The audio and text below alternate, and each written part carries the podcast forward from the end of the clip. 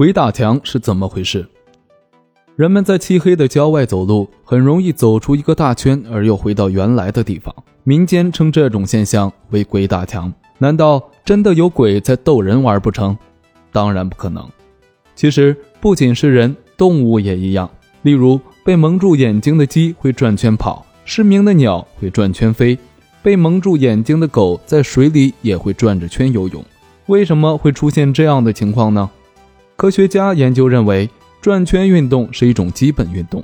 举例来说，上紧发条的玩具车在地上跑，很少沿着直线跑，要么跑弧线，要么转着圈跑。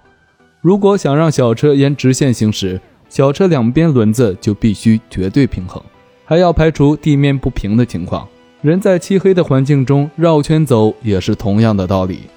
一般来说，人在白天或熟悉的环境中走路，会注意自己的脚步。